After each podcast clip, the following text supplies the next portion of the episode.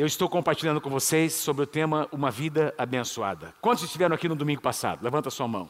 A maior parte de vocês. Quem não esteve, eu quero te animar que você é, acesse o nosso site, ouça essa palavra. A base do que eu estou ministrando é, é, é de um livro intitulado Uma Vida Abençoada, o nome do livro, pastor Robert Morris, né? E nós tínhamos alguns exemplares aqui que foram todos eles vendidos a partir da semana passada. Já é, fizemos novos, novos pedidos para que você possa adquirir e esse livro vai abençoar a tua vida. Então, a base do que eu vou ministrar está nesse livro e eu queria é, continuar hoje no tema sobre uma vida, como nós podemos ter uma vida abençoada. O, o tema dessa noite é derrotando o espírito de mamon. Derrotando o espírito de mamão. Quero apenas fazer uma, uma introdução aqui, lembrando o que nós conversamos com vocês na semana passada, falamos sobre princípios, é sempre um grande desafio, e eu vou pedir a tua ajuda nessa noite, não é? Quem aí quer me abençoar? Quem me abençoe para. Amém? É sempre um desafio ministrar sobre essa, esse tema de finanças, porque, é, querendo ou não, existe um estigma, não é? É, existe, é, tem muita gente que teve experiências, muitos, muitas experiências negativas na área financeira e quem sabe em algumas igrejas, por causa da ênfase que era dada nessa questão. Mas fato é, meus queridos, que a palavra de Deus, ela, ela fala muito sobre finanças. Nós temos, é, se você fizer uma comparação, nós temos aí aproximadamente 500 versículos que falam sobre salvação, sobre a oração e nós temos mais de dois mil versículos que falam sobre o assunto de finanças. É, das 38 parábolas que Jesus ministrou, ensinou, é, quase metade, em quase metade delas ele abordou questões financeiras. Então, se a Bíblia, se a palavra de Deus aborda tanto sobre esse assunto, você sabe que quase um terço do tempo do ministério de Jesus, ele dedicou a falar sobre questão de finanças, ele usou exemplos, não é? Sobre a boa administração, etc e tal. Então, se Jesus ministrou, e se nós encontramos tantas é, é, passagens bíblicas falando sobre isso, como nós vamos nos omitir de falar, de ensinar, se você é membro dessa casa, se você é um membro comprometido, então eu estou aqui ministrando como seu pastor, representando a nossa equipe pastoral, e o meu desejo é que você receba essa palavra de todo o teu coração, porque eu tenho certeza que Deus quer abençoar muito a tua casa é, palavras como essa nos levam a, a, tomar decisões, fazer escolhas. E eu quero apenas lembrar aqui sobre quatro verdades que vão nos acompanhar, não é? Quatro verdades que vão nos acompanhar como fundamento em todas essas ministrações. A primeira verdade: Deus tem prazer em nos abençoar. Quem pode dizer amém? Quantos recebem essa palavra, não é? Diga assim comigo: meu Deus tem prazer em me abençoar. Então, é uma verdade que nós precisamos ter guardado no nosso coração. O nosso Deus não está contra nós. O nosso Deus quer nos abençoar. Mas o nosso Deus age sobre princípios, não é? E, e, quando eu falo sobre prosperidade, eu vou comentar um pouco mais sobre isso hoje. Prosperidade é, tem muito, é, é, é, não, não, não se refere apenas à área financeira. Prosperidade tem a ver com, com paz interior, tem a ver com uma família, uma casa em ordem, tem a ver com um, um, um trabalho digno, tem a ver com portas se abrindo diante de nós, uma casa ordenada. Tudo isso tem a ver com uma vida próspera. E é assim que Deus quer, é dessa maneira que Deus quer nos abençoar. Deus tem prazer em nos abençoar. A, o segundo, a segunda uh, declaração que eu fiz aqui a semana passada, nós conversamos sobre isso. Deus recompensa a boa mordomia é, nós encontramos na palavra de Deus muitos exemplos de bons administradores. Por exemplo, José. Deus levantou José, por exemplo, como um homem, não apenas um, um homem profético na sua geração, mas um excelente administrador, um bom mordomo. E Deus quer fazer de nós mordomos excelentes. O que, qual, é, qual é a função de um mordomo? Um mordomo administra coisas que não lhe pertencem. Um mordomo, pelas mãos do mordomo passam bens e, e, e que não, que não pertencem a Ele. E eu quero dizer a você, lembrar você nessa manhã, tudo que eu e você temos não pertence a nós, pertence ao Senhor. Deus tem nos dado, inclusive os nossos filhos, você que é casado, que tem filhos, os seus filhos, nossos filhos, a Bíblia diz que eles são herança do Senhor. Então Deus coloca nas nossas mãos, Deus nos dá a capacidade de administrar as coisas que estão nas nossas mãos, para que nós sejamos bons mordomos, bons administradores. E a Bíblia diz que existe recompensa para os bons mordomos Em terceiro lugar, Deus usa as finanças para testar o nosso coração. E eu compartilhei aqui, mostrando a vocês que é, não existe área na vida de uma pessoa onde ele possa demonstrar mais se Deus governa ou não do que a área financeira. Eu acredito, meus irmãos, de todo o meu coração, quando nós ofertamos, quando nós dizimamos, isso também é um ato de adoração. Nós estamos demonstrando com isso quem ocupa o primeiro lugar nas nossas vidas. E eu concluí quarta, o quarto princípio que eu trouxe aqui: Deus promete abençoar quem pratica os seus princípios. Então, quando nós nos alinhamos aos princípios da palavra, e às vezes ouvir sobre princípios é difícil, queridos. Não é? A gente tem que rever nossa vida, rever nossas posturas, mas quando nós recebemos de todo o coração a palavra de Deus e nós alinhamos a nossa conduta aos princípios da palavra, a bênção de Deus vem. É, é algo muito previsível, não é? é os princípios de Deus é, nos, nos, nos mostram que os resultados são muito previsíveis. Você pratica e a bênção de Deus vem. Porque Deus tem um compromisso com a sua palavra. Quem pode dizer amém? E aí nós entramos na semana passada na primeira verdade, no primeiro tema da mensagem, não é? Tendo estabelecido esses quatro fundamentos, eu compartilhei com vocês sobre o primeiro, a primeira verdade, Deus deve vir em primeiro lugar, não é? Eu compartilhei sobre o princípio de, de primícias, o princípio de dízimos, não é? Que nós precisamos dar ao Senhor aquilo que uh, uh, uh, devolver ao Senhor a parte que é dele e fazer isso com a, as primícias da nossa renda. Eu queria ler com você essa frase se você puder repetir comigo essa declaração, vamos lá? Ele não está interessado em nosso dinheiro, mas na honra que lhe conferimos e no lugar que ele ocupa nos nossos corações. Então, nós tivemos aqui na semana passada um tempo de altar, um tempo de consagrar, de refazer as nossas alianças, não é? Com o Senhor. Muita gente veio aqui à frente e eu uh, estava à tarde descansando, né? recebi um, uma, uma mensagem de um irmão da igreja, um irmão que esteve na parte da manhã, uma pessoa, um irmão que está aqui conosco há alguns anos. E esse irmão disse, pastor, eu, eu, você sabe, nós temos acompanhado essa família, não é? Eles mudaram de uma outra cidade e quando vieram para Londrina, eles tinham uma situação pendente para ajustar e, e a, a, solução era vender uma casa, eles tinham um imóvel para vender. E fazia cinco anos, irmãos, quatro a cinco anos, que eles estavam tentando vender essa casa. Por coincidência, na semana anterior, a ministração, portanto, há duas semanas atrás, na semana passada, uma pessoa tinha ido lá ver a casa e gostou muito da casa. Mas no sábado, nós tivemos a primeira ministração no domingo. No sábado à tarde, esse irmão recebeu um telefonema do corretor dizendo que essa pessoa que tinha ido ver a casa desistiu do negócio, não é?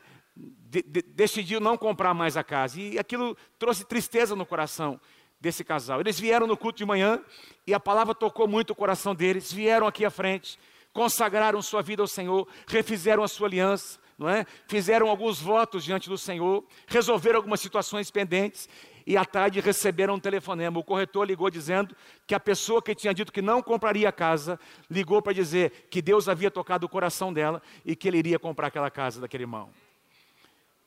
Provavelmente o irmão de alguma igreja, não é? Sabia que esse irmão também era crente, não é? E, e eles, de fato, ouvi o que eu ouvi nessa semana, que eles estavam então acertando a papelada para resolver, para finalizar esse, é, essa, essa, essa venda, não é? Foram quase cinco anos de oração, queridos. E quando eles alinharam quando eu, eu, eu entendo, eu, eu, eu, creio que Deus nos dá alguns sinais. Quando nós nos alinhamos, quando nós tomamos decisões que se alinham à palavra de Deus, a bênção de Deus vem a bênção de Deus vem. Eu queria deixar esse testemunho para animar o seu coração, não é? Então, tudo que a gente vai conversar, compartilhar nessa noite com você, algumas palavras serão um desafio para você, mas se você sair daqui com uma decisão tomada no seu coração, o mundo espiritual, as portas dos céus, das janelas dos céus vão se abrir sobre a tua vida, eu creio, e você verá milagres acontecendo na sua casa. O tema dessa noite, derrotando o espírito de mamão, derrotando o espírito de Mamon e a base do que eu vou ministrar está em Lucas capítulo 16. Lucas capítulo 16, a partir do versículo 9. Jesus diz assim: Por isso eu lhes digo, usem a riqueza deste mundo ímpio, usem a riqueza deste mundo ímpio, ímpio para ganhar amigos, de forma que quando ela acabar, quando essa riqueza acabar, estes amigos os recebam nas moradas eternas. Eu vou pedir para você memorizar esse versículo. Vou ler mais uma vez. Por isso eu lhes digo: Jesus está dizendo, usem a riqueza deste mundo iníquo, ou ímpio. Ou seja, use aquilo que você recebe desse sistema, no seu trabalho, não é? no seu labor, aquilo que você recebe como fruto do seu trabalho para ganhar amigos, para investir em pessoas, de forma que quando essa riqueza acabar, estes amigos os recebam nas moradas eternas. Guarde esse versículo, eu vou voltar nele no final dessa mensagem. Vamos continuar, versículo 10. Olha o que Jesus diz: quem for fiel no pouco, tem uma tradução que diz: quem for fiel no mínimo, também será fiel no muito. E quem é desonesto no pouco, ou no mínimo, também será desonesto, ou é desonesto no muito. Assim, versículo 11: se vocês não forem dignos de confiança em lidar com as riquezas deste mundo ímpio, quem lhes confiará as riquezas eternas, as, as verdadeiras riquezas? Versículo 12: e se vocês não forem dignos de confiança em relação ao que é dos outros, quem lhes dará o que é de vocês? E aqui o versículo chave: nenhum servo pode servir a dois senhores, pois odiará a um e amará o outro, ou se dedicará a um e desprezará o outro. Vocês não podem servir a Deus e ao dinheiro. Tem uma tradução que diz: vocês não podem servir a Deus e as riquezas. Quero chamar a tua atenção nesse último versículo, versículo 13, que as palavras Deus e dinheiro estão em letra maiúscula. Na sua Bíblia, você vai observar que elas estão em letra maiúscula porque elas se referem a um nome próprio. A palavra dinheiro aqui, melhor dizendo, a palavra Deus, no grego é a palavra Theos, que significa a divindade suprema. Não é? Refere-se à Trindade, Deus Pai, Deus Filho, Deus Espírito Santo, único Deus verdadeiro. E a palavra dinheiro aqui que em algumas traduções aparecem como riquezas, no original, se você procurar ali, se você tiver um, um, uma, uma, uma, uma uh, um strong, né? se você clicar ali, quem tiver uma Bíblia online, você é, verificar a, a, raiz dessa palavra grega, a, é a palavra mamon, que significa, uh, que se refere a um Deus, com letra minúscula, a uma entidade, um ídolo, que está relacionado às riquezas, relacionado às posses, não é? A, a, a, ao dinheiro. Então, eu vou falar sobre isso. Não, não significa que o dinheiro em si seja algo ruim, mas significa que existe uma entidade, existe um ídolo relacionado que afeta, que atua nessa área. Queridos, a palavra mamão, ou, ou esse Deus mamão, era um Deus adorado na Babilônia. E vocês sabem que a Babilônia, a cidade da Babilônia surgiu lá em Babel. Essa cidade chamada Babilônia nasceu quando algumas pessoas se juntaram para edificar uma torre. Vocês conhecem, Gênesis capítulo 11, a Torre de Babel. Algumas pessoas em comum acordo, elas decidem edificar uma torre. Elas dizem: Olha, vamos tornar o nosso nome conhecido, vamos tornar o nosso nome famoso, vamos tocar os céus, nós seremos poderosos, nós teremos uma grande projeção, nós nos tornaremos conhecidos em toda a face da terra. A Bíblia diz que Deus, reconhecendo o poder daquela ação, que aquele povo se reuniu em unidade, em comum acordo, com uma só visão, para fazer alguma coisa muito ruim, Deus teve que intervir, e a Bíblia diz que Deus trouxe confusão no meio deles, confundiu as línguas, e a palavra Babilônia ou Babel significa confusão, diga comigo, confusão. É desse lugar que vem esse ídolo chamado Mamon. Portanto, Mamon é um ídolo que era adorado no lugar em que a base não é, era o orgulho, era a arrogância, a idolatria, a exaltação do eu. É assim que nasce esse Deus chamado Mamon. Mamon é um Deus que manipula, Mamon é um Deus que governa o sistema financeiro do mundo.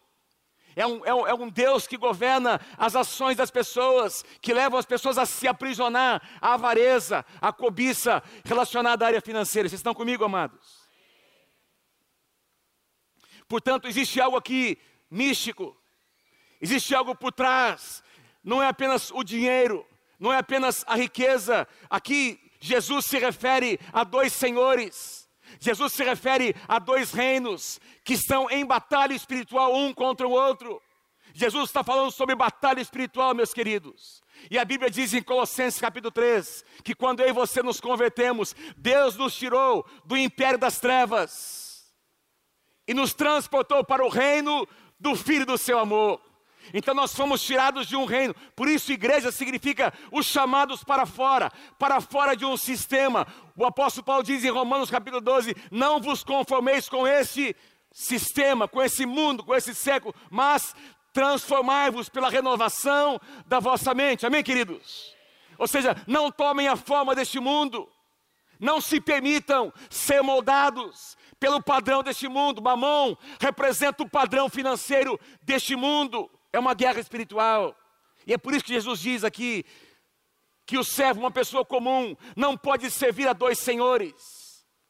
Ele chama Deus de um senhor e ele chama Mamão de um outro senhor que quer governar. E a palavra senhor aqui é a palavra Kyrios. Diga comigo, Kyrios. A palavra grega Kyrios aparece mais de cem vezes no Novo Testamento, se referindo ao Senhor Jesus Cristo. Queridos, quando as pessoas se convertiam no Novo Testamento, elas não se convertiam apenas declarando Jesus como seu Salvador, elas também se rendiam a Jesus como seu Senhor. Elas confessavam Jesus como seu Senhor e o seu Salvador. E é por isso que começou, quando a perseguição começa no Império Romano, primeiro veio pelos judeus, depois vem pelos romanos, por quê? Porque os romanos estabeleceram o culto ao imperador imperador passou, se tornou o, o Quiriós das pessoas. Então, todos os, todas as nações e reinos que estavam subjugados pelo Império Romano tinham que reconhecer o imperador, imperador César como seu Quiriós. Mas os, para os cristãos só havia um Quiriós, o Senhor Jesus Cristo. E é por isso que muitos cristãos, milhares deles, foram mortos, comidos por leões, porque eles não aceitaram reconhecer um outro Senhor a não ser o Senhor Jesus Cristo. E aqui Jesus está dizendo: olha, tem um outro Senhor, tem um outro, tem uma outra pessoa, uma outra entidade que quer ser curiosa da sua vida. Tomem cuidado, porque ninguém pode servir a dois senhores. Queridos, esse Deus mamão, ele reivindica o governo no coração das pessoas. Mamão, ele quer dominar, Ele quer governar as nossas emoções, as nossas decisões. Mamão está reivindicando servos como seus adoradores. Mamão promete coisas que ele não pode dar, apenas Deus pode dar essas coisas. Mamão promete identidade, ah, eu sou o cara. Veja o que eu consegui. Veja o que eu conquistei. Mamão promete alegria. Mas a verdadeira alegria somente o Espírito Santo pode dar, pode colocar no coração de uma pessoa, porque a verdadeira alegria não depende de situações naturais. Você pode estar na, no meio da abundância ou no meio da, da, de uma grande dificuldade escassez. Se você tem a presença de Deus, você tem paz e alegria no seu coração. E mamão não pode te dar isso. As riquezas não podem dar alegria a uma pessoa. Quantas pessoas você conhece que tem muito dinheiro, mas tem, tem tormento na sua casa, tem lar dividido, tem competição na família, porque mamão não consegue colocar paz no coração das pessoas. Mamão promete significado, um significado que vem pelas coisas. O que mamão oferece é um valor relacionado a coisas. Então eu sou importante por aquilo que eu conquistei. Eu sou importante por aquilo que eu consigo ostentar. As pessoas me reconhecem por aquilo que eu, que eu paguei, que eu, que eu consegui. Olha como eu sou bom. Essa, essa é, isso é mamão. Isso é o que mamão quer, quer nos, quer, quer, é, essa maneira que ele quer dominar a, a, o, o, sistema que rege, prendendo as pessoas a coisas naturais. Mamon é um Deus que quer colocar o, trono, o dinheiro no trono do nosso coração. Mamon sempre diz: o dinheiro é a resposta. Mentira. Jesus é a resposta. Quem está comigo, diga amém. Quem aqui crê comigo que Jesus é a resposta para todas as nossas perguntas? E é por isso que Jesus, gente, Jesus, ele não fala, as palavras de Jesus não são palavras mansas, são palavras muito, muito fortes, muito intensas. Ele adverte as pessoas, ele adverte os seus discípulos. E, e ele começa a dizer: olha, é impossível. E se você começar, pega na sua casa, tenha curiosidade de entra no Google lá e procura as passagens bíblicas que onde Jesus ensina sobre finanças, onde o apóstolo Paulo ensina, e você vai perceber quantas advertências tem ali, amado. Porque o dinheiro é o que corrompe o coração. Se a pessoa não estiver eh, preparada para experimentar prosperidade na sua vida, o dinheiro vai corromper o seu coração. Segundo Jesus nos ensina, Não tem meio termo. Ou você ama um, ou você ama o outro. Ou você serve um, ou você serve o outro. Não existe. Não é? Não dá para ficar em cima do muro. E Jesus disse: Olha, ou você vai amar um e odiar o outro, ou você será leal a um e desprezará o outro.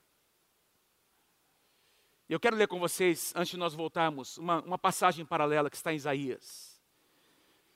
Aqui nós temos Jesus, eu acabei de ler uma, uma declaração do, do Senhor Jesus. Vamos voltar para Isaías, centenas de anos antes. Nós vamos encontrar Israel como nação, servindo a um só Deus, não é? Criador dos céus e da terra, o Deus de Israel, e essas nações ao redor de Israel servindo e adorando outros deuses. E você sabe que sempre foi uma exortação de Deus na sua palavra, não é? Dizendo, olha, não se curvem outros deuses. Não adorem outros deuses, não reconheçam os deuses das nações, não se misturem com eles. Eu sou o Senhor seu Deus. Não terás outros deuses além de mim. Aqui nós encontramos o profeta Isaías dizendo algo muito forte para a nação de Israel: Olha, vocês que abandonaram o Senhor esquecem o meu santo monte. Por quê? Porque no monte, no monte Moriá, estava ali o templo de Salomão, o templo que Salomão havia edificado, vocês abandonaram, vocês deixaram de adorar o Deus de Israel, vocês se esqueceram daquele lugar de convergência onde havia adoração, vocês que põem a mesa para a deusa sorte, veja aí comigo que sorte está com letra maiúscula, a tradução atualizada diz a Deus, a deusa fortuna, e que enchem taças de vinho para o Deus destino com letra maiúscula. Então nós temos aqui dois deuses que eram adorados na época do Antigo Testamento, uma deusa chamada sorte ou boa sorte, e um Deus chamado destino. E aí o profeta diz, versículo 12: Eu chamei, e vocês nem responderam. Eu falei, vocês não me deram ouvidos. Vocês fizeram mal diante de mim e escolheram o que me desagrada, ao, ao, ao inclinarem o coração de vocês para essa deusa chamada sorte. Amado, deixa eu dizer uma coisa para você. Você não é um cara sortudo, você é um cara abençoado. Você não é uma mulher sortuda, você é uma mulher que carrega a bênção de Deus na tua vida. Quando alguém disser para você, puxa, como vo... Nossa, como você. Nossa Senhora, como você é abençoado. Como você é sortudo, aliás. Você não, eu não sou sortudo, eu sou um homem abençoado. Eu sou um homem que carrega a presença de Deus. E essa porta foi Deus que abriu. Então, hoje a gente virou uma, assim, uma, uma um lingua, no linguajar cotidiano, a gente, a gente ouve muito esse negócio de sorte, não é? Você é um cara. So... E aí, a gente tem que entender a raiz dessas. Da, eu não estou dizendo que a intenção das pessoas é ter idolatria por trás, mas é importante nós entendermos a, a origem dessas práticas. Existia um Deus, uma deusa e um Deus. O Deus destino era um Deus babilônico. A deusa Fortuna era uma deusa cultuada pelos cananeus. Havia santuários, havia lugares de adoração para esses deuses. E esse Deus, chamado Destino, era, era conhecido como o Deus da fatalidade, do determinismo. Os gregos achavam que havia um destino já pré-determinado, incontrolável. Ou seja, o, o que quer que você faça ou não, o teu destino está determinado por um Deus chamado destino, está amarrado em nome de Jesus. Quem determina o nosso destino é o Senhor Jesus Cristo, é o sangue de Jesus. Mas aqui, mas aqui diz que as pessoas, ao se curvarem para esses deuses relacionados à área financeira, esses deuses determinavam. Gente, nós tivemos mais de uma vez na Índia. Nós fomos ver a pastora Mônica. Enviamos também uma, aqui um grupo nosso, aqui da, do, do, do, do Intens, né, para uma viagem missionária. Diversos grupos foram ali para a Índia. Nós temos ali uma, uma base, o pastor Naia, não é, que nós temos ajudado, temos investido naquele ministério. E você encontra essa realidade na, na Índia, você, você encontra famílias que geração após geração, pensa, durante centenas de anos, todo mundo viveu na miséria. E essas pessoas nascem debaixo de um estigma. Você nunca vai ser nada. Você não vai conseguir mudar a situação, porque você tem que carregar esse karma. Está determinado. O teu destino é ser igual foi seu pai, seu avô, seu bisavô. Queridos, quando o sangue de Jesus entra e toca, Ele muda o nosso destino. Louvado seja o nome do Senhor. Mas quando as pessoas inconscientemente eh, eh, devotam o seu coração para as riquezas e fazem delas um ídolo, veja, pastor, como assim? Como assim um ídolo? Eu quero te lembrar que um ídolo não é apenas uma imagem diante da qual você se curva. Um ídolo é tudo aquilo que ocupa o lugar de Deus no nosso coração. Pode ser uma pessoa, pode ser um objeto, pode ser um carro, pode ser um filho, pode ser o marido, pode ser a esposa, pode ser o trabalho. Qualquer coisa que ocupa o lugar que só Deus merece ter é um ídolo. E nós estamos falando sobre um tipo de ídolo, mamão.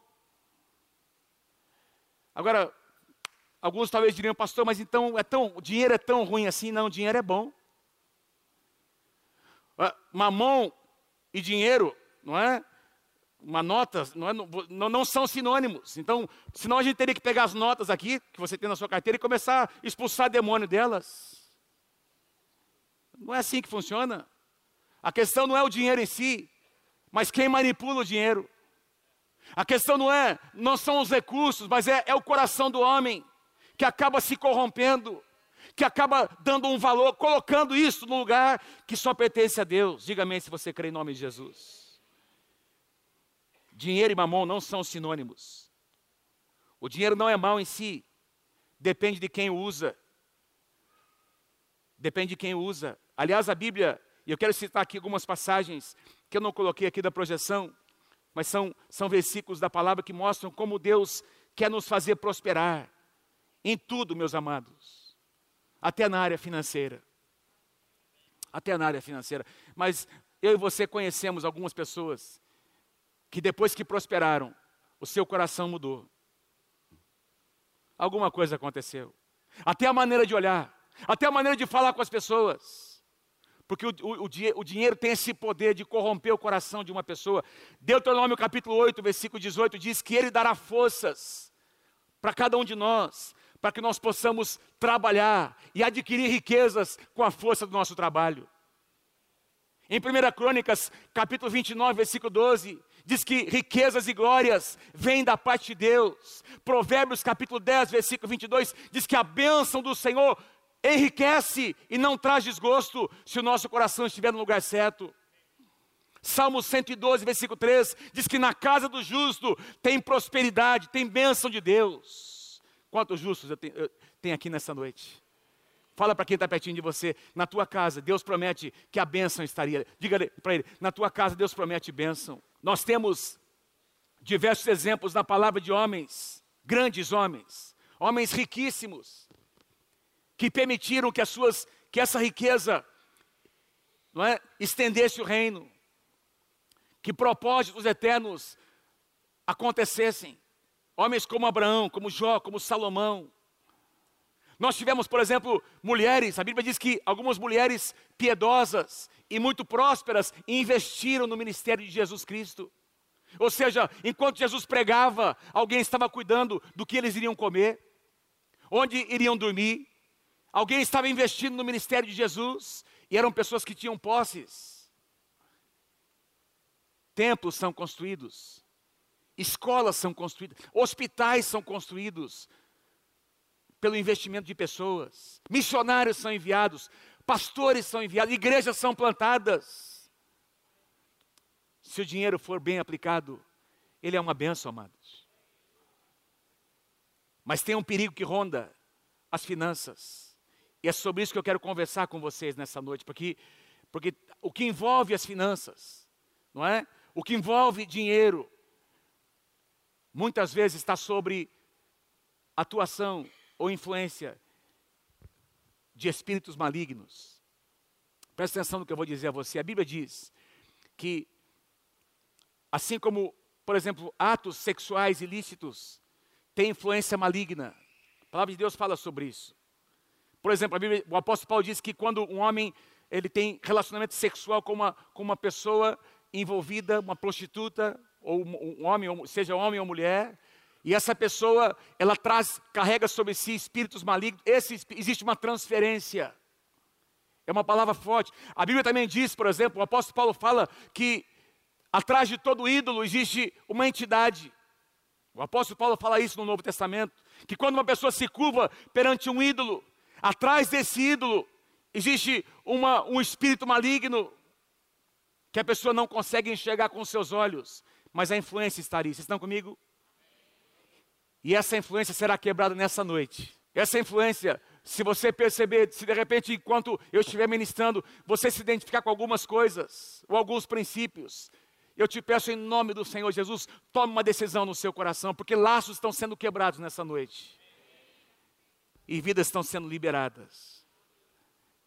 Eu quero ler com você uma das passagens que para mim é uma das mais completas sobre a área de finanças.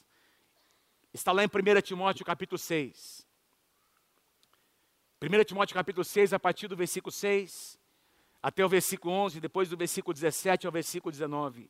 E eu quero aqui sugerir a você quatro atitudes para derrotar Mamon. Diga assim comigo, quatro atitudes para derrotar Mamon. 1 Timóteo capítulo 6, a partir do versículo 6, nós lemos assim: de fato, a piedade com contentamento é grande fonte de lucro, pois nada trouxemos para este mundo e dele nada podemos levar. Nada trouxemos e nada podemos levar. Eu quero sugerir a você uma primeira atitude: viver uma vida com contentamento. Viver uma vida com contentamento. Paulo diz: nada trouxemos e nada vamos levar. Eu acho que você, ninguém nunca que viu um carro fúnebre e está ali o, o, caixão com o defunto e um caminhão de mudança atrás. O que, que significa isso? Não, é tudo que o cara conquistou, ele vai, vai ser enterrado com ele. Não. A nossa vida passa e as coisas ficam, meus irmãos. É isso, é assim a realidade. E tem tanta gente correndo e fazendo. Você já percebeu como a pessoa que ela, ela ela está envolvida tanto nessa, nessa questão de, de conquistar, de ter, que não tem mais limite, não tem contentamento. Essas, essas notícias que nós tivemos nos últimos anos sobre alguns desses políticos, eu fico assim impressionado. São centenas de milhões de reais. O cara não, não, nem, nem, a, nem a décima geração vai conseguir gastar tudo aquilo. Mas o cara, ele é dominado por, uns, por um desejo de ganância, de cobiça, ele quer mais e mais e mais. E Deus quer trazer no, meu, no seu coração contentamento. Deus quer ajustar essa questão. Não é? O que, é que você quer dizer com isso, pastor? Quer dizer que tendo pouco ou tendo muito, você precisa estar bem. Porque olhando para uma, uma plateia, uma, um grupo como esse aqui, nós temos aqui mais de mil pessoas. Nós temos aqui histórias diferentes. Nós temos aqui situações diferentes que cada um viveu e passou. Nós temos aqui empresários, empreendedores muito bem sucedidos. Mas nós temos alguns irmãos aqui, irmãs, que você está passando dificuldade, você é um assalariado e talvez até alguns desempregados. Essa é a sua realidade hoje. Não significa que será a sua realidade amanhã, porque Deus está olhando para você. Agora você não pode sair do ponto A e tentar chegar no ponto B quebrando princípios. Tem um caminho. E o que Mamão quer fazer? Ele quer que você viva se comparando com as pessoas. E aí você nunca vai ser feliz. Porque sempre vai ter alguém melhor que você, que conquistou um pouco mais, tendo pouco ou tendo muito. Nós precisamos viver uma vida, não é? Com contentamento. E Paulo diz: olha, a piedade, viva de fato a piedade com contentamento. Isso tem, tem a ver, a piedade aqui é a nossa vida com Deus, o nosso estilo de vida com Deus, a nossa vida de oração, a nossa vida familiar. Não é? Então, cada um aqui, meus queridos, tem uma história diferente. Pare de se comparar com as pessoas. Você está construindo a sua história. E se você hoje vive uma situação difícil, espera um pouquinho, decida praticar o que Deus está dizendo, e daqui a pouquinho Deus vai abrir uma porta, daqui a pouquinho essa situação vai mudar, mas tem algumas decisões que precisam ser tomadas, isso nos leva, eu quero ler com vocês Filipenses capítulo 4, olha o que Paulo diz a Filipenses, aos Filipenses, porque Paulo vivia um momento difícil na sua vida, e agora essa igreja em Filipos havia enviado uma, uma oferta para o apóstolo Paulo. E olha o que ele diz: olha, alegro-me grandemente no Senhor, porque eu aprendi a adaptar-me a toda e qualquer situação ou circunstância. Eu sei o que é passar necessidade.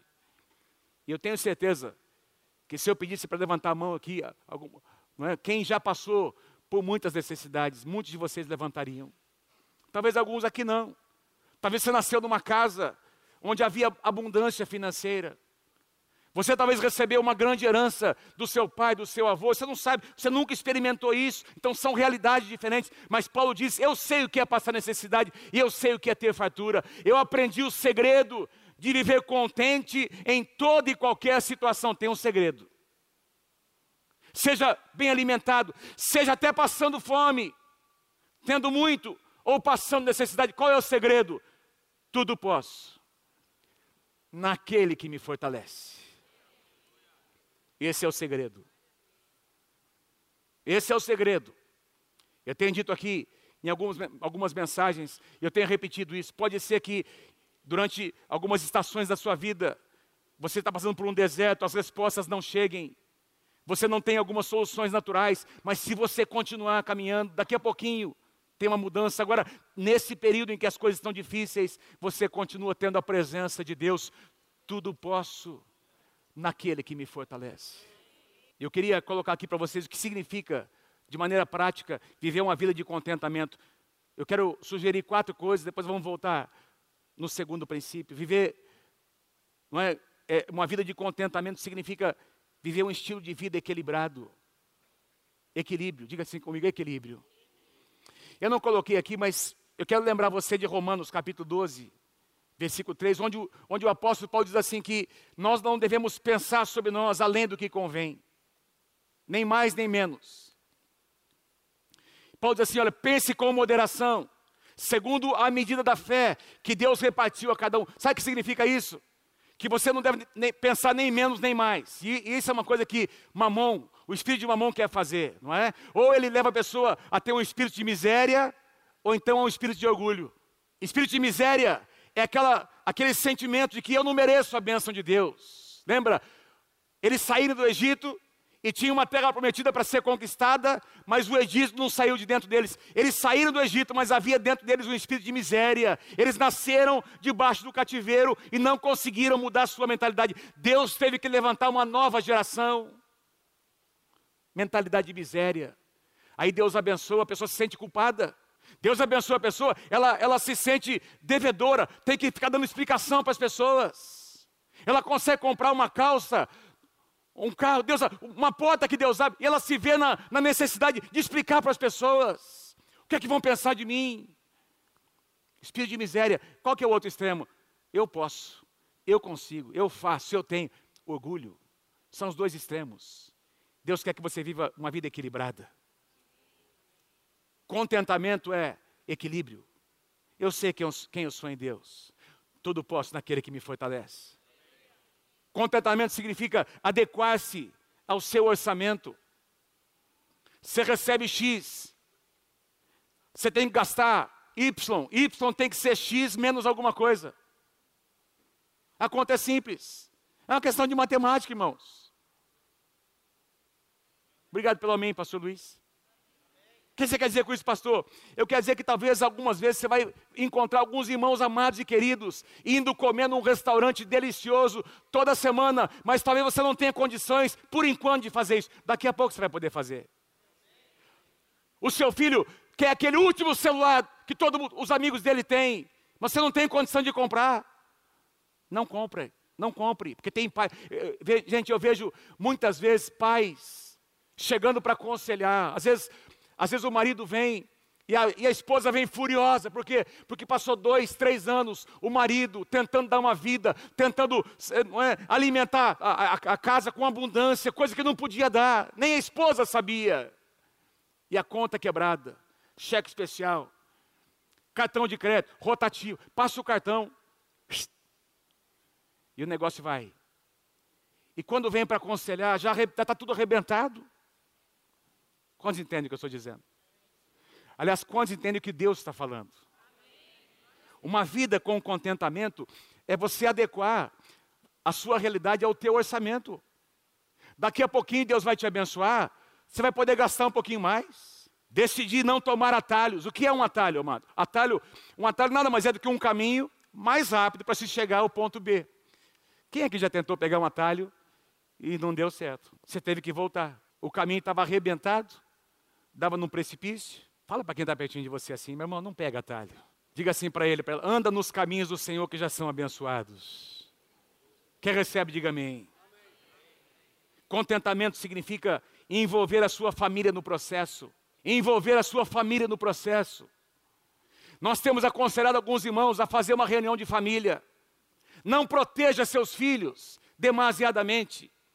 Então, existe uma geração, não é, por exemplo, a pessoa às vezes passou tantas necessidades quando ele era criança, na sua juventude, que agora ele quer dar tudo para os seus filhos. E aí ele protege tanto que os seus filhos agora não estão preparados para enfrentar o mundo. Os seus filhos crescem numa redoma. Tudo que eles querem, eles têm.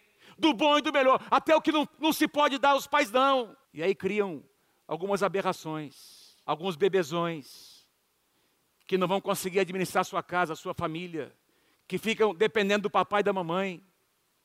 Por isso que a palavra do Senhor diz em Gênesis, e o apóstolo Paulo fala sobre uma nova família: deixará o, o homem seu pai e sua mãe, e se unirá à sua esposa, e se tornarão os dois uma só carne, uma nova família, deixará e se tornarão. Quem está comigo aí, diga amém. Tem alguns marmanjos aí que nunca deixaram papai e mamãe. O cara casa e quem banca o orçamento é o papai, todo mês. Porque o cara não aprendeu a dar duro na vida. E nós precisamos corrigir isso, queridos. Agora, quando um pai pode abençoar, gente, nós, os meus, o meu sogro e a minha sogra, e meu pai, os meus pais também, nos abençoaram muitas vezes, e nós temos feito isso com os nossos filhos. O que vem como bênção, nós precisamos aceitar, mas isso eu, eu estou falando sobre dependência, sobre aprender a viver dentro de um orçamento, colocar nossa vida num trilho estabelecer uma plataforma, uma base sobre a qual a bênção de Deus possa vir. Presta atenção, ordenar a nossa casa é algo muito difícil, tem um preço a ser pago, mas a bênção de Deus vem. A bênção de Deus vem. Então você resolve algumas coisas, reúne a família, e se for necessário, você chama o teu filho adolescente, jovem, mas ó, você vai trabalhar, você vai trabalhar, você vai trabalhar, vamos trazer aqui, vamos dividir aqui as nossas contas. Amém, gente? E vamos resolver o nosso, vamos colocar em ordem a nossa casa. E quando você resolve essas coisas, você estabelece uma base, um fundamento para que a bênção de Deus venha. Porque Jesus está dizendo: como é que eu vou confiar mais? Se vocês não são fiéis nem naquilo que já está nas mãos de vocês. Louvado seja o nome do Senhor. Vamos avançar aqui no segundo princípio que eu quero trazer a vocês. 1 Timóteo capítulo 6. Compreender o conceito bíblico de prosperidade. 1 Timóteo capítulo 6, versículo 8. Por isso, tendo o que comer e, e com que vestir-nos, estejamos com isso satisfeitos. Presta atenção, eu creio que Deus quer te abençoar muito. Eu, quero, eu vou dizer de novo, eu creio que Deus quer abençoar muito a tua casa, a tua vida, as suas finanças. A palavra está repleta de exemplos bíblicos de homens e mulheres que foram muito abençoados por Deus. Mas é muito importante nós entendermos o conceito bíblico de prosperidade. Deus não é obrigado a saciar ou a responder aos meus caprichos. Amém, gente? O que, a, o que a palavra de Deus diz é que Ele tem um compromisso em suprir as minhas necessidades básicas, tendo com que comer e com que vestir-nos, estejamos com isso satisfeitos. Então, para Deus e biblicamente o conceito de prosperidade é é você ter resolvido as suas questões básicas. O que vier depois disso é bênção de Deus. É bênção de Deus. E aqui o apóstolo Paulo não se refere a lugares miseráveis. Talvez você podia dizer, não, pastor, isso aqui, isso aqui é uma coisa para se aplicar a um país bem miserável lá da África, o Haiti, etc. Não, espera um pouquinho, isso aqui é um princípio da palavra de Deus que se aplica em qualquer lugar, em qualquer tempo, do ponto de vista de Deus. Ele tem um, um compromisso comigo e com você, de não nos deixar faltar nada, basicamente. Agora, se eu fizer uma pergunta aqui, eu sei que muitos de vocês têm passado muitas necessidades, mas eu tenho certeza absoluta que nada faltou para você. Se você olhar para trás, Fome você não passou. A provisão de Deus chegou na tua casa. Na última hora Deus supriu, sim ou não? Agora, a partir daí, Deus começa a abençoar quando nós ordenamos a casa e edificamos nossa casa sobre alguns princípios. Do ponto de vista de Deus, queria pedir para você ler comigo essa frase. Você consegue enxergar lá? Vamos ler comigo? Um, dois, três, vamos lá? Do ponto de vista de Deus, prosperidade é você ter todas as suas necessidades básicas supridas. O que vier além disso é bênção de Deus e deve ser recebido com gratidão e atitude de generosidade. E eu vou além. O que vem além disso também vem por causa de uma boa administração. Tem gente que ganha muito e não tem nada, porque não administra bem.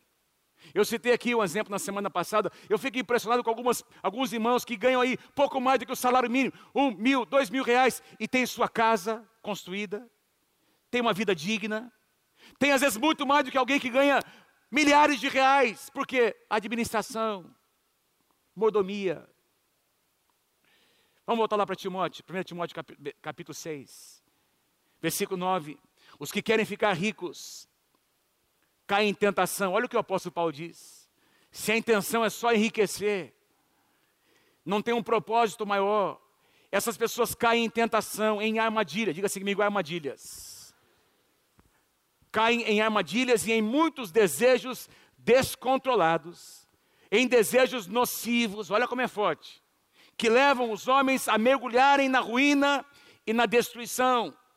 E aí ele conclui dizendo, versículo 10: pois o amor ao dinheiro é raiz de todos os males. Paulo aqui bate forte, irmãos.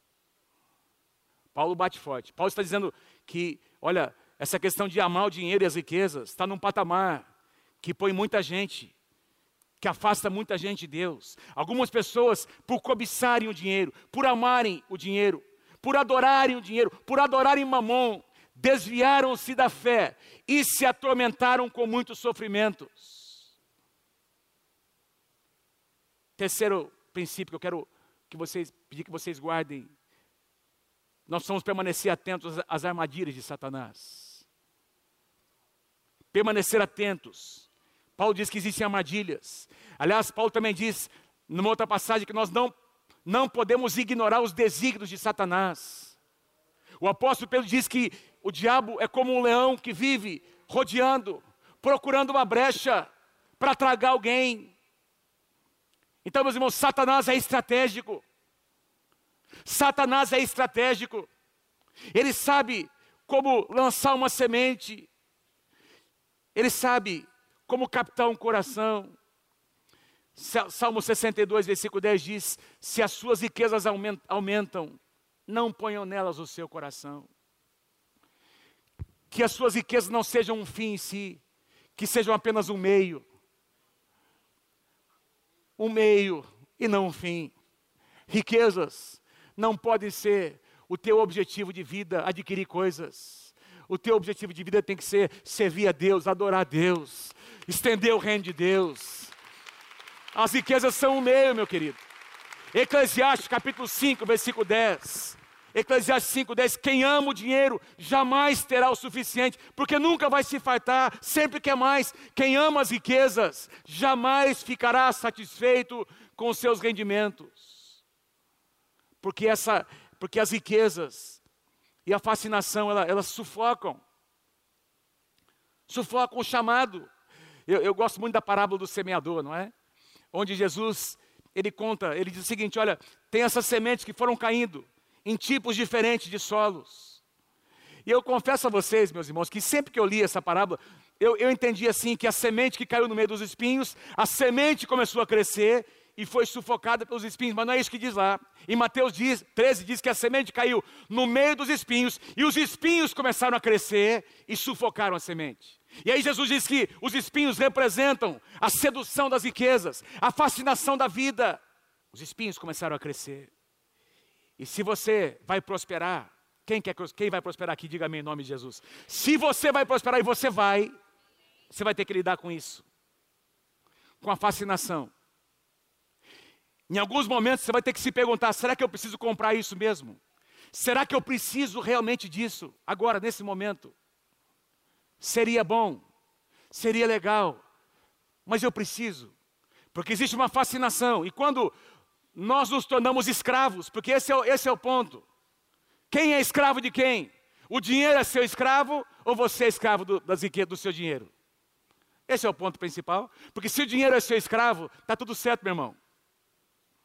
Você pode até usufruir do que Deus tem colocado nas suas mãos e de vez em quando, em acordo com a sua esposa, com o seu marido, comprar algumas coisas que vão abençoar a sua casa. Mas tudo nessa vida tem limites. Tudo tem limite. Comer tem limite. Quem pode dizer amém? Dormir tem limite. Quem pode dizer amém? Trabalhar tem limite. Comprar coisas. Adquirir. Tem limite, meu irmão. E aí, de repente, a gente percebe que a fascinação é, você de repente é dominado por alguma coisa. Quando você vê, você já fez. E é isso que Jesus está dizendo.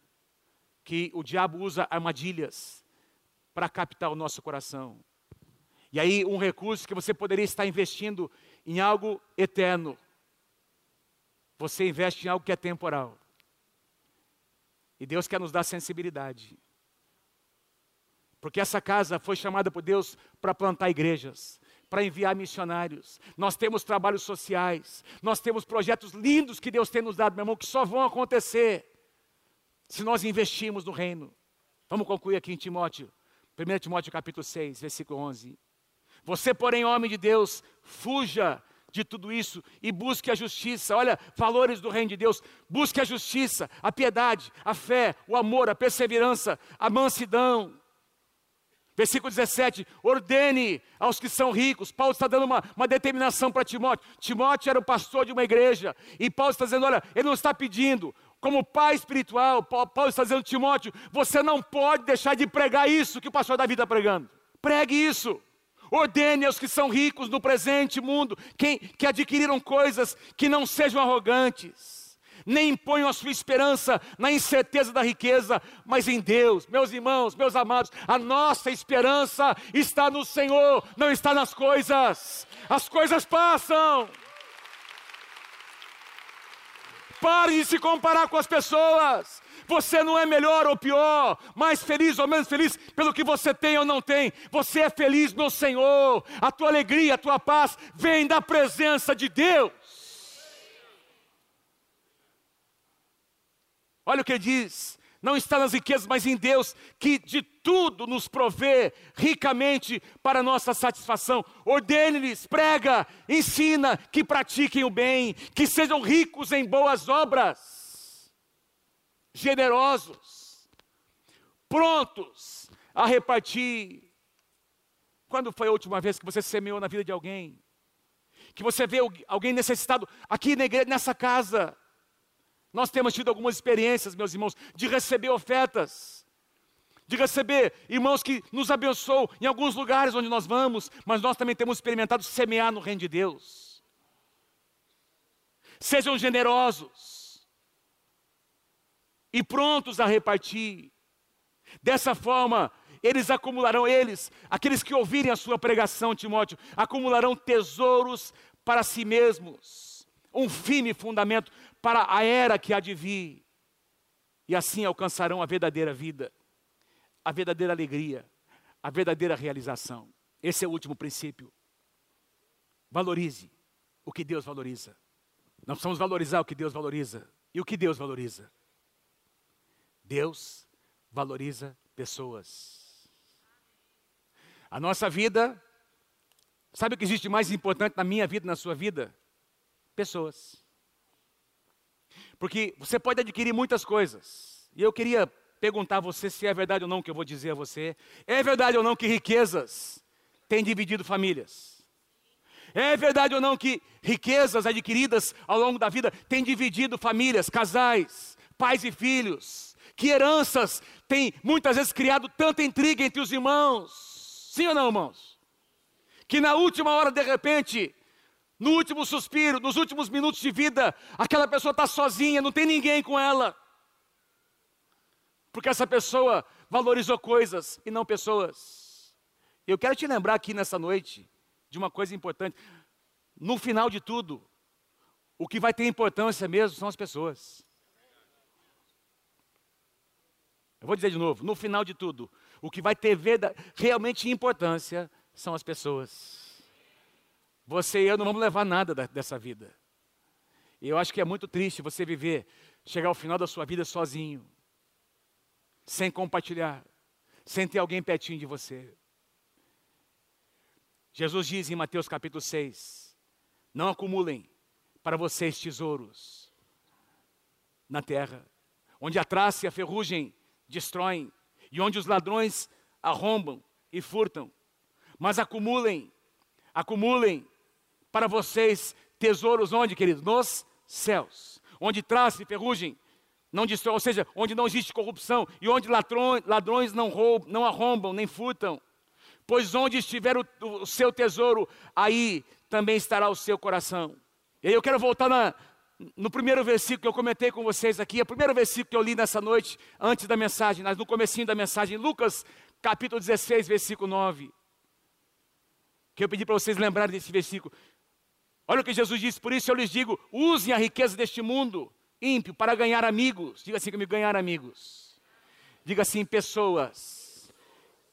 Jesus está dizendo: ó, use essa riqueza, os bens que vocês têm, para investir em pessoas, de forma que quando a sua vida acabar, quando, aliás, quando as riquezas ou a sua vida acabar, essas pessoas os recebam nas moradas eternas. Eu nunca tinha percebido isso que eu estou lendo aqui com vocês.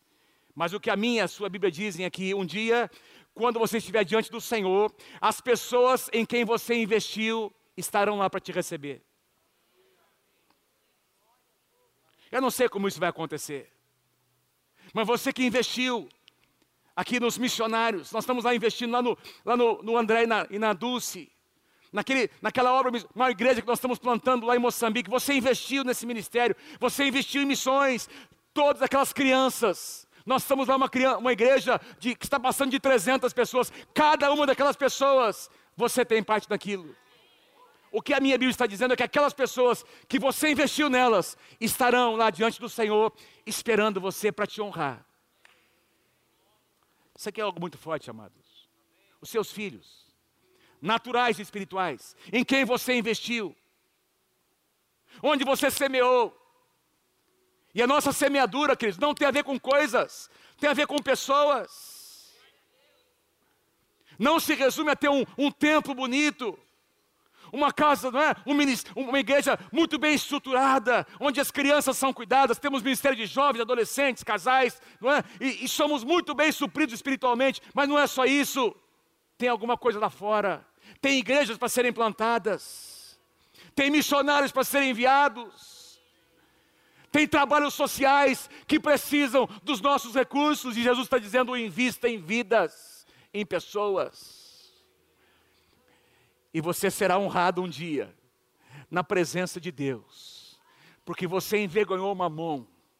Mamon queria desviar o seu coração, Mamon queria, queria prender o seu coração nas coisas, mas Deus interveio, você se posicionou, você agiu, você tomou decisões, fez escolhas, você afastou uma mão da sua vida e reordenou as suas prioridades.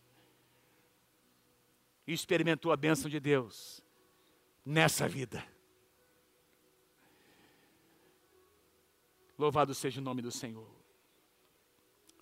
Que o Senhor tenha misericórdia de nós. Meu irmão, não, não entenda mal o que eu estou dizendo.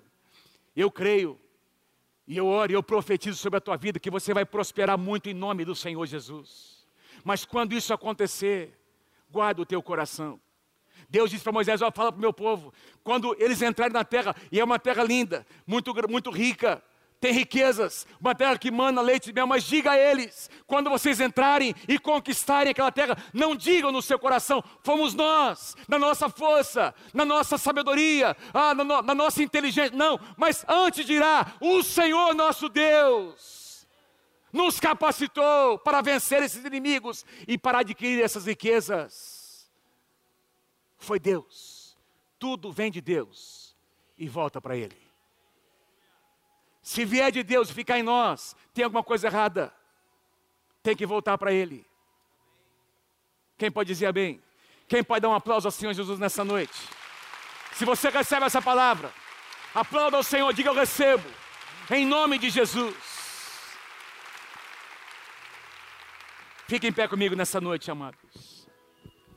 Aleluia, Senhor. Eu vou pedir para que as famílias se reúnam. Se a sua esposa está aqui com você, abrace ela, por favor. Se os seus filhos estão aqui, e for possível eles se aproximarem, Jesus disse: onde, onde estiver o seu tesouro, ali estará o seu coração. Queridos, área financeira é uma das áreas onde nós somos testados. É uma das áreas onde nós demonstramos quem governa, quem recebe adoração. Certa ocasião, aquele rapaz, aquele jovem se aproximou do Senhor Jesus, um jovem muito rico. Ah, Senhor, eu quero, eu, eu quero saber como é que eu posso herdar a vida eterna, como é que eu posso ganhar propósito para a minha vida. E Jesus, conhecendo o seu coração, conhecendo que Mamon governava a sua vida, o que é que Jesus disse? Olha, pega as suas riquezas, venda, invista em pessoas, invista em vidas.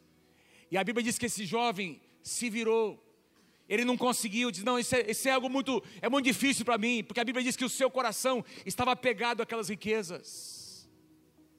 E ele não seguiu Jesus, ele seguiu sua vida, ele continuou servindo mamão, servindo as riquezas. E essa é uma decisão que eu e você temos que tomar em algum lugar da nossa vida. Quem vai governar o nosso coração?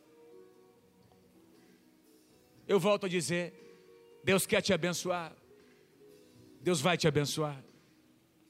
Deus quer te abençoar, Deus vai te abençoar. Mas põe o teu coração no lugar certo. Que o teu tesouro esteja em Deus. Não deixa nada tomar o lugar de Deus no seu coração. Eu vou te dar um minuto para você orar com a sua família, para você orar com a sua esposa. Eu quero pedir para você fazer uma oração, Senhor. Nós consagramos nossas finanças, nós consagramos o, o nosso rendimento. Eu vou deixar você orar, vou te, dar liberdade para você orar com a sua família, e depois eu vou orar com você. Amém. Levanta uma das suas mãos comigo. Pai, nós recebemos a tua palavra nessa noite. Tua palavra nos alimenta, Senhor às vezes nos confronta. Mas a tua palavra nos leva a ordenar as nossas vidas. Pai, ajuda-nos a viver uma vida com contentamento. Senhor, contentamento significa algo diferente para cada um de nós. Porque nós vivemos em situações diferentes, rendas diferentes. Pai, cada um aqui vive uma realidade financeira e o contentamento para um significa algo diferente do que para outro. Senhor, ajuda-nos a deixar de nos comparar com as pessoas.